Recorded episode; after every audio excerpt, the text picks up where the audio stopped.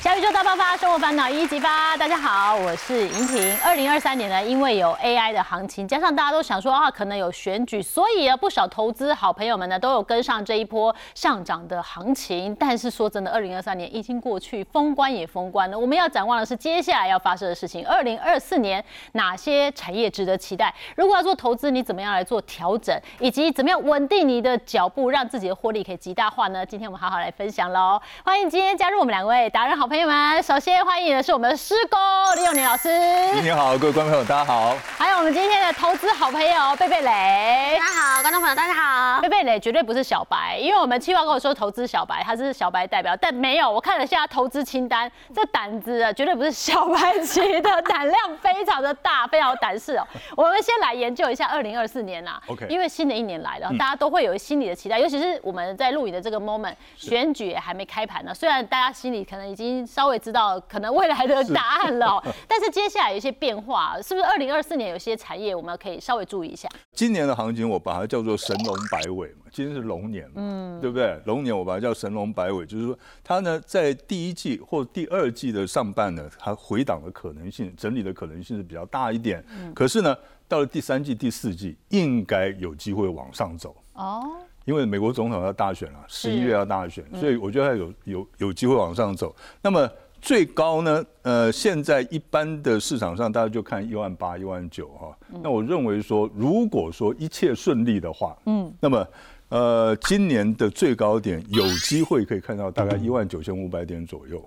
快破两万了，嘿，快破两万。那破两万应该是在二零二五年第一季的事。哦，你认为也有机会破两万？哦，那是二零二五年第一季哈。我们到时候来解释一下，这样子至少未来的趋势是往上的啊，是看涨的，对对？那但是我们知道说，接下来这一段时间，虽然台湾呢要选举，但是重点还是在后头的美国选举。对，所以真的要等选举行情在后头。是。前面那个回档要干嘛？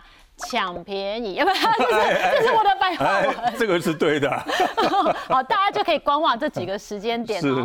那其实以贝贝雷来讲的话，哈，因为他过去也受了一点伤，之前呢，这真的是胆子真的太大。你是融资，是手上现金你嫌不够，所以你再去借钱。那时候因为是大学，然后我连股票什么呃。一张等于什么几股我都不知道，然后我就问营业员说，哎，那要怎么玩？他说，哦，那就是你现在下单，比如说一百块一张涨到，比如说一百零四，就一定是赚的。然后我就，哦，好。然后那时候就抓到一个脉络，然后想说一开始玩大力光，然后大力光那时候也是才就是两三天吧，就赚了三四十万。然后我就想说，哎，好好玩哦。后来。就看到他说有一个上证二叉的波动也很强，就那时候大陆的股票嘛，上证二叉，然后就是它每天波动很剧烈，然后就一次拉杠杆做到五百，然后每天的五百都做满，然后就这样子拉来拉去，然后就可能从什么一天赚三十，然后隔天赚二十，然后第三天赚十五。然后就一直是挣的，挣到就是他们的行员就说：“哎，你们要不要来帮我们上课？也是股神这样子。”哦，然后就觉得自己很厉害。你都是当冲一天要赚二十万的，哎，那时候赚二十万觉得是太小钱了。那时候就觉得说：“哇，怎么钱那么好赚？又才大学生的时候嘛。”然后后来就开始那个股灾，就大陆就一直往下跌，一直往下跌，说：“哎，怎么今天开始赔十五万，然后隔天赔三十万，然后又又赔二十万这样，然后慢慢的就是哎越越拉越大。”然后后来就融资金，就是开始要补钱，这样。哇，那个被断头，应该那天哭得很惨哦。那时候我记得我人还在国外，然后就音乐打来说，哎，那个那个那个，你今天一定要再补，不然会断头。我说什么是断头？我还不知道什么叫断头。你去融资，你不知道什么是断头？我不知道什么叫断头。是跌超过一半就会被断头，呃，百分之二十八。百分之二十八哦，跌超过百分之二十八，它会叫追缴，百分之二十八的追缴。你就有机会追缴。如果没有没有去补钱的话。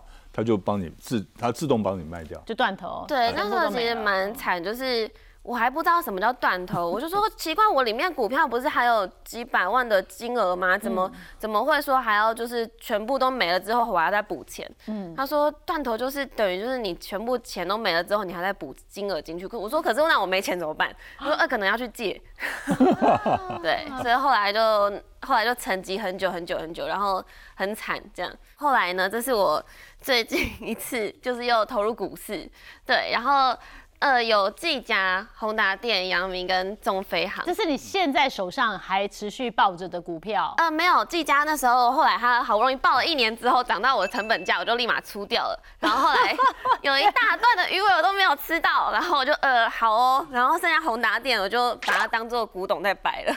然后跟阳明，阳明剩没几张，因为那时候阳明一七七的时候，后来就是把部分的股票拿去宏达电那边，然后现在就还有中飞航蛮多的。你那时候看好宏达电哦，所以你本来抱着阳明，你把它调节去宏达电脑其。实就是有点像，就是很多人会看那个，就是有些呃名嘴或什么讲的话，然后去投资。然后我就是那时候是看网络上的，然后就觉得他好像每次的就是业绩啊，然后做的东西都不错，我就想说好，那我要跟。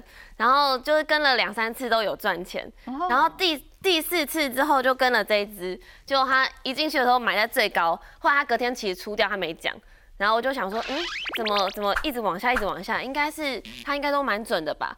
然后后来才知道说，他其实早就除掉了。看起来里面计价是比较好，但是它是犯了大多数男人、女人都会犯的错，对，就是已经压太久了，已经在那里得这个套牢太久，对好不容易回到成本价就卖了。就立刻卖哈。那这个这一点哈，我要跟这个绝大多数的呃同胞们哈，就讲一个讲一个这个事实上是这样子哈，因为其实你并不孤独啊，嗯，其实大家大部分的投资人都是会做同样的事情，嗯，就是呢，当你的股票呢套了很久，然后等它有一天回到你的成本的时候，你就迫不及待就把它卖掉了，嗯，在你卖掉在做这件事之前，你要先看一下。嗯。你要先探讨一下，哎，它这一波为什么会涨涨得这么多？为什么会这么强？对。你先去看一下哦，就看一下这些媒体啦，有没有它的利多消息，它是不是有什么利多消息？如果你找不出来的话，那你就看它跟它同类的股票，像这一次的技嘉呢，它是跟像是广达啦这些大家一起上来的，就是 AI 伺服器的这些股票一起上来的。所以当你看到它同一个产业的股票也都在大涨的时候，那这个产业一定有很大的利多，嗯，哦，所以你就可以暂时先不要卖，嗯。好，哦，对，对，大概就是这个样子。就卖到成本价，真的非常非常可惜啦。好，那我们刚刚已经讲说，新的一年呐、感觉起来到二零一五年哦、呃，这段时间应该是先蹲。然后后跳嘛，应该有跳的机会哦。对我们很期待破两万点哦，到时候解释哦。但是这个过程当中呢，代表说我们要锁定一些有趋势的产业哈，我们可以来观望哪些方向呢？呃，其实我觉得生技股是可以注意的哈。第一个是生技股哈，那第二个是 AI PC 概念股哈，那就是那个 AI 的这个呃笔电啦，或者是这个桌机啦哈，这些的概念股应该是可以值得注意的。那么呃最主要的原因呢，我们先看一下哈，就是像以像以这个生技股来看的话，那么我是选这个台药，它是制药股哈。嗯。那我所谓的生技股呢，我们是指生技制药股。哦，哦，这个大家要记住。那为什么会要选生技股？其实有个很重要的原因，因为生技股一般来讲，它也算是一个，尤其是制药，它也算是一种景气循环股了。哦，那么呃，在前一年，如果说在前一年呢，它的位阶是相当相对低的话，嗯基期比较低的话，那通常到第二年呢，应该都会有不错的表现。嗯那我们可以看一下美国的生技股呢，其实在二零二三年的时候跌得很惨。你去看一档那个辉瑞制药，很大的药厂，对对不对？啊，大家都知道的辉瑞制药这一家呢，它在去年的，二零二三年它的跌幅最深的时候，大概跌了百分之五十六。哇，跌那么深我，我应该没记错这个百分比哦，跌百分之五十六。那为什么会跌呢？因为它前三年表现太好了，因为那个新冠肺炎疫情的时候，因为制药的大家都很好，对不对？那所以呢，它相对来讲，它的去年的表现就相对衰退的很多，所以它的股价会跌得很深，是因为呢，它的营收啊各方面、盈余各方面都降到谷底了。嗯，那所以反过来讲，它今年呢，只要稍微有一点点的表现，它就它的成长率就会很高。对不对？营收啊、盈余的成长率就变得非常的高。嗯，所以呢，今年我是看好生技制药股，因为新药股的话，那是另外一回故事了哈。因为新药股太难拿捏了，它一定要有新药呃过关了，然后呢拿到药证了，它才会真正有利多。那所以呢，我是介绍这个台药。台药，可是现在看起来台药已经有涨一波的感觉。哎，对，那可是呢，哈，它现在问题在哪里？因为它第三季的财报，去年第三季财报一公布出来的时候，大家发现呢，它本来是赚钱的，上半年是赚钱的，到第三季财报一出来，它变成赔钱了。嗯，它亏损了零点四七元哦。那可是呢，它据我们所了解呢，它呃去年十二月的营收啊，现在已经公布了哈。嗯，那它十二月营去年十二月营收呢，已经创了历史的新高了。嗯，就是从极差，从放牛班突然一下变成升学班了。哦，哦，变成升学班了。然后呢？它去年的全年的 EPS 呢？因为我们计算的结果，它有这个它的子公司有家叫台新药的子公司哈。那台新药子公司呢，它今年的第一季大概会从上呃上半年了会从新贵转上市了，这个对他来讲也是个利多。那台新药呢，去年的时候，它有跟美国签了一个销售的合约哦，一家厂商签这个销售合约，那大概有分到四亿左右给这个。给这个呃台药呢，他做那个业外的收益哈，那所以他去年的二零二三年的 EPS，全年度的 EPS 哦，大概可以到三块钱，两块半到三块钱之间。所以简单的讲就是说，它本来第三季是赔钱的，对，那结果呢，第四季的财报一公布出来之后，它会变成赚钱。嗯，那现在第四季财报还没有公布出来，哈，可能要到三月以后才会公布。那么。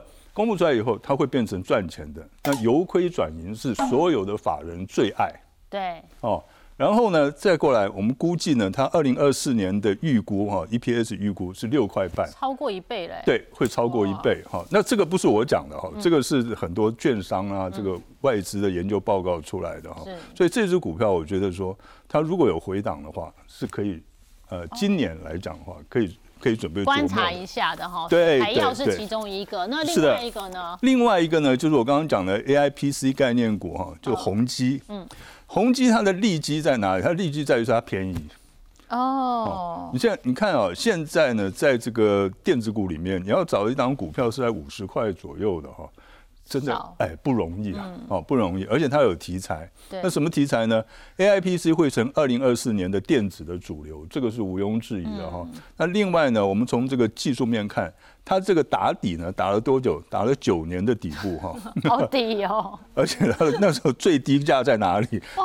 二十二十块左右，十几二十块，你知道吗？所以它现在它虽然我们现在看哇，在这一次呢，近期真的很夸张，一飞冲天。对对，一飞冲天。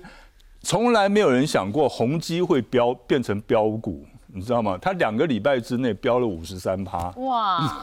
在去年年底的时候，十二月的时候，那所以大家都会想到，可是呢？你的短线的整理之后呢，因为它的这个今年的它的不管是 EPS 啊各方面来讲的话，题材性都够哦，所以呢，我们是认为说，呃，在去年呢，尤其在去年十一月、十二月，外资一共买超了很短的时间之内就买超二十三万。原来外资也进来了嘛？对，然后筹码都出来了，所以呢，这一档这个 AIPC 的概念股，我觉得它整个产业都会是今年的主流哈。那它又是主流中的主流，所以我觉得。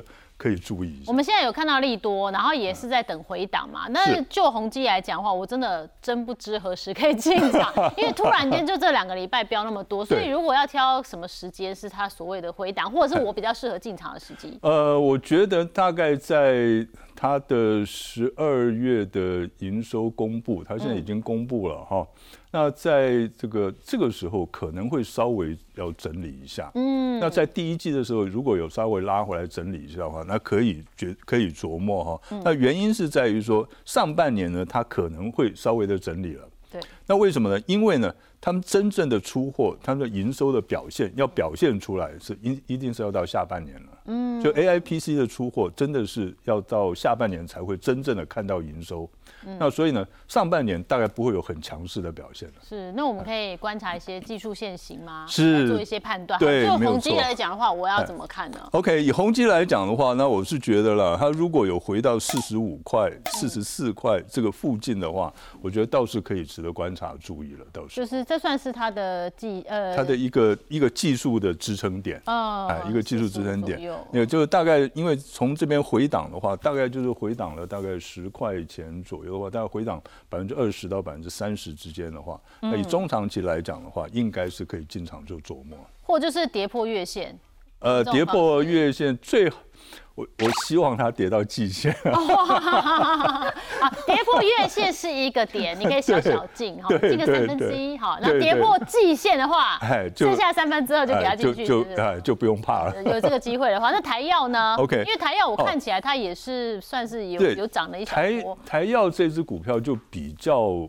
它的股性比较活泼一点哦哦，它它冲的时候是不不管三七二十一，它可能一个礼拜就涨个二三十趴，嗯那么它跌的时候也可以这么跌哈，所以呢这只股票呢，我比较会建议说，因为它的习惯是按以季线为最大的支撑，所以它如果有回档到季线的话，是可以可以进场去琢磨的，所以台药也是看季线，也是看季线两个都看季线，对对对就每天念着它。哎跌破季线，对赶快下对对对一直 诅咒它嘛，那就是我们呃比较好的一个时间，没有错可以观察这两档哈。是。那新的一年的展望有没有比较不建议的产业？我们要小心一点哦，，这个避雷一下。不不建议的产业哈，那大家要注意一下，可能会跟大家想的不一样哈。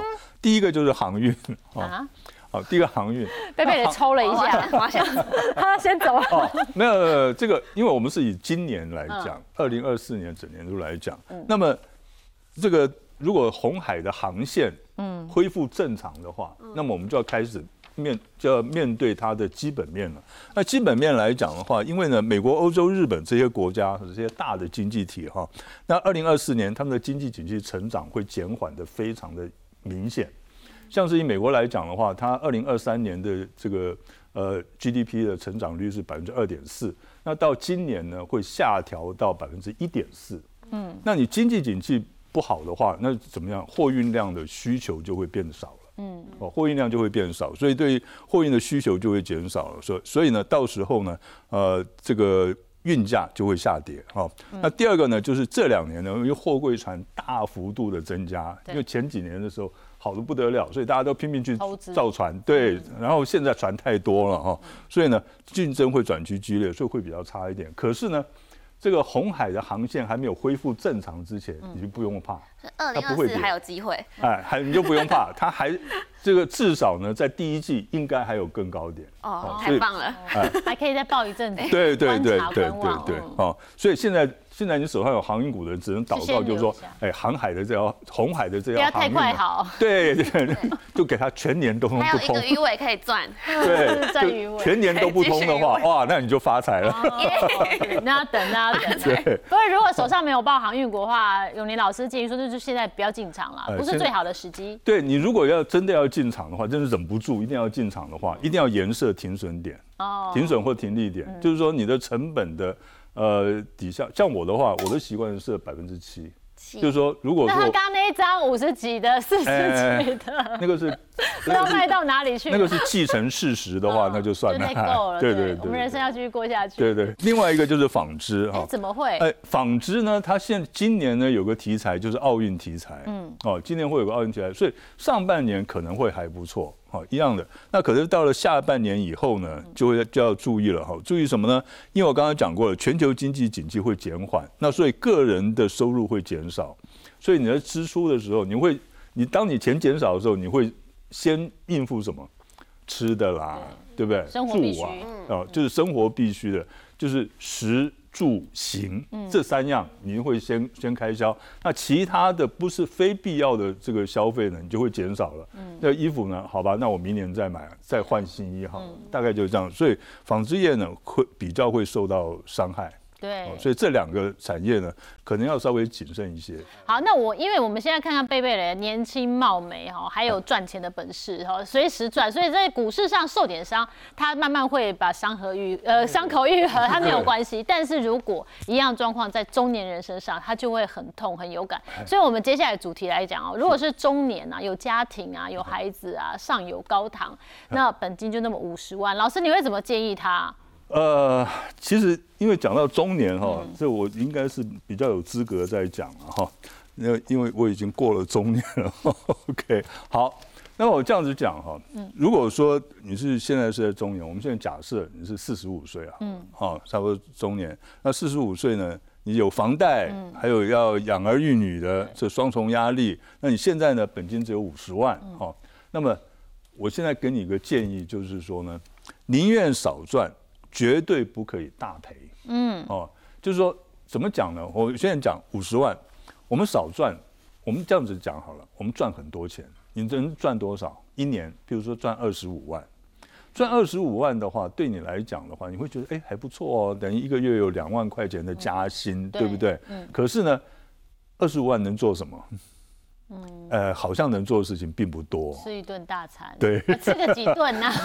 对。哦，好像做能做的事情并不多。可是呢，我这样讲，转换个角度讲，你今天如果赔了二十五万呢？哇，好对你来讲是不是重伤了？很痛，对不对？好，所以呢，宁可少赚，绝对不要大赔。这个是呢，中年人投资的第一个原则啊。那所以呢，你在买股票的时候，一定要以稳健、成长、啊安全性高为主。为主要的考量点，所以呢，用这三个条件呢，我选出了三档股票哈。第一个就是台积电，台积电为什么选它呢？因为它成长是没有问题的嘛，它现在全世界的这个领导领导品牌哦，所以它成长没有问题。是那永丰金呢？它是怎么样？它是稳健哦，哦稳健的。那零零五零，我为什么不选零零五六啊？这些的高股息的 ETF，选零零五零市值型的 ETF 呢？因为它的安全性比较高。我先跟大家分析一下哦，零零五零跟零零五六有什么不一样的地方哈？因为现这十几年来没有发生过股灾，所以大家不知道这个股灾之后会发生什么事情。我在这边告诉大家，股灾会发生什么事情。我们现在在多头行情呢，大家都觉得说，哎，我现在去买这个零零五六啊，因为它是高股息，嗯，然后低波动，嗯，对不对？所以我买现在几乎都是赚钱的，赚多赚少而已。所以大家现在就想说，我买零零五六赚的会比零零五零多。现在感对不对？现在大家都是这样子，对不对？可是你不要忘了，如果发生股灾的时候，零点五六它的跌幅是加倍哦。嗯，它加倍为什么会加倍？因为呢，它这譬如说这些高股息的 ETF，它手上呢有三十档的成分股。嗯，那这三十档成分股呢，股灾发生的时候，他们会不会跌？一定会跌，对不对？那你今天去买这个，譬如说你手上有阳明，你买了阳明这只股票，它就是股价跌了嘛。嗯。对不对？没有什么，没有什么关系。那可是呢，如果它是这个高股息 ETF 的话，它的成分股会跌的时候，它的股这个 ETF 的股价会跟着跌。嗯。那然后呢，当它跌下来之后，这一些的投资人呢，去买 ETF 的人会怕。嗯。对不对？一看到哇，这个股票跌成这个样子，那么太可怕了。嗯。会有很多人，很多投资人会卖这些 ETF。嗯。那你卖了 ETF 了以后呢？他必须要卖掉他手上的成分股，嗯，所以变成双倍的卖压会出来，哦，所以他不但不会呢，人家大家都想说，哎，因为它是这个一篮子的股票，所以会比较稳，高股息 ETF 不会，嗯，零零五零这种市值型的股这种 ETF 它会，嗯，它会比较稳，它的跌幅会比较少一点，小一点哈，OK，好，然后呢，我们再来看一个，就是呢永丰金。为什么是永丰金？你看有富邦金啊、中信金这些都超棒的。对，没有错哈。很多选项。为什么选永丰金？很少听到永丰金。是很少人选永丰金哈。可是呢，大家有没有注意到，在前年发生这个金融股发生股灾的时候呢，它最跌的最惨的是谁？就是那种保险股为主的这种金融股。对。对不对？那为什么呢？因为有防疫险之乱，有这个债券。股债双杀的这个问题，然后呢，到了去年年年底的时候，十一月、十二月的时候，股我们台湾股市大涨，可是呢，金融股没有涨。对，为什么金融股没有涨呢？因为呢，这一些的保险股呢，他们又发生一个问题，因为美元大幅度的贬值。哦。所以，因为这一些的保险股，他们有很多的海外资产，这些海外资产呢，都是以美元为计价单位的。所以呢，当美元贬值之后，他们就出现了汇兑的损失。嗯，哦，所以呃，我比较不太喜欢保险股、保险为主的这些金控股的原因在这边，因为它受到外界因素影响太大。哦，是。那永丰金呢，它是比较单纯的以银行为主的这个金控股。嗯。而且呢，大家注意看哦，它税后存益哈，过去三年复合成长率高达百分之十九点五。嗯。那一般的金控股呢，它的同业哈。就平均的，就复合成长率才三点六而已，是，它是别人的六倍哦，嗯，哦，将近六倍。OK，好，然后呢，我们再看一下，因为它海外资产不多了哈，所以它不会受到汇率的海外资产的影响。那去年的获利呢，又创了历史的新高哦。嗯。那今年的股利应该会优于去年，所以我们预估它的今年的值利率大概百分之五点五。还有一个重点呢，就是我们刚才讲到了哈，因为呢，它这个它的经营非常的稳定，稳定到什么程度呢？大家还记得前年的时候，多我刚刚不是讲了，这个金控股呢受到了这个防疫险之乱，一大堆的哈，那几乎每一档金控股呢，都呃都衰退的很厉害。对。可是呢，永丰金它在前年的 EPS，它的衰退幅度只有百分之零点几而已。哦，几乎没衰退啊！几乎没有衰退，好，它是呃在金控股里面它是第二名。哦，啊，对，所以非常稳健。如果用周年存股这个角度看，对，稳健到你不用太担心。对，没有错。可是你看它现在股价，股价算是近期的比较新高，哎，这样还要追高吗？OK，好，它既然能够接近历史的高点，然后呢，其他的金控股还没有接接近到历史高点，嗯，代代表什么？它是很强的股票，嗯，对不对？哈，那当然了，那叫你去追高，不是我们要要做的事情。所以呢，我们要如果它就像我刚刚讲的，它应该呢会金控股呢在最近应该会有个拉回的走势。那如果回档到月线的部分，哦，月线这附近的话，那去承接的话，风险应该不会大，就是差不多在十八块半左右，哦，十八块到十八块半这个之间呢。我去承接的话，我觉得风险应该不会大了。那它什么时候会来呢？最注意哦，第一季回档的机会相当大，金融股回档机会相当大。最主要原因就是因为这一些的这个保险有保险业为主的这些金控股呢，他们在第一月在第一季呢公布在去年第四季的 EPS 的时候，可能会造成一些压力哈，会回档的走势。那到时候呢，应该就会是这个买永丰金的一个最佳的时机了。对，所以永丰金现在是可以观望，是可以观察，对观察，那随时 stand by，现金先准备哈。那如果当它跌破月线。买爆它！对你敢 来，我就买爆。可你刚刚讲台积电哦，说实在，台积电我如果本金五十万，我就一张也买不满。买零股，买零股，对不对？对。好，台积电因为的现在的价格其实也一路涨上来了。对对。我们怎么看待它调整？其实哦，你看哦，这是周线图，你看有没有很漂亮？哇，真的是。对啊。就我们技术分析的人来讲哈，这种叫做头肩底哈。好多人买这一档哦，然后前阵子都担心的要命。对，然后看它是涨起来。其实它真的是不用担心，你知道吗？为什么？因为它护国神山呐，技术领先全球一到两个世代，你知道吗？哈，就是别人都在看它的车尾灯，那有的根本都连车尾灯都看不到。所以呢，这个这因为它是一直在成长的，所以不用怕。嗯哦，那么今年的营收呢，还是渴望呢，就是他们自己的。这个办法说会是有讲了，他今年的营收呢，渴望还是渴望两位数的成长，嗯，多然后他去年的 EPS 大概是三十一块多，不到三十二块，嗯，那今年的 EPS 预估了，就是平均起来各家的这个外资啦、券商的投顾啊，他们的预估，那平均起来是在三十六块多，嗯，所以它的 EPS 会成长五块钱，哇，那个幅度很大了哈，所以这支股票我觉得买零股的方式。嗯，因为如果是他本金就只有五十万嘛，可是话说回来，现在如果价位是落在五百七、五百八、五百九，这个都是算合理价嘛？呃，很多人都说哦，未来会上看一千哦，哎，这个不知道，没保证哦。好，那我这样子来算给大家看了哈，就是在正常的情况之下，外资他们给这个台积电的本益比哦，合理的本益比，它是二十倍到三十倍。那所谓本益比呢，就是它的 EPS，它每一股赚。这个今年赚多少钱？然后，呃，除呃用它的股价去除，嗯，除它的这个这个 EPS，那么得出来的数字，比如说是二十倍，哦，它本益比是二十倍的话，以外资对台积电的这个评估来讲的话，它的本益比到二十倍就是买点，嗯，三十倍就是卖点。那不就是再买点呢？二十倍嘛。现在是在二十倍以下哦。因为因为它现在是五百多块，对对不对？哈，不到六百块，我们就算以六百块来算好了。六百块，它今年的，刚才我们讲了，它今年的这个 EPS 应该会到三十六块。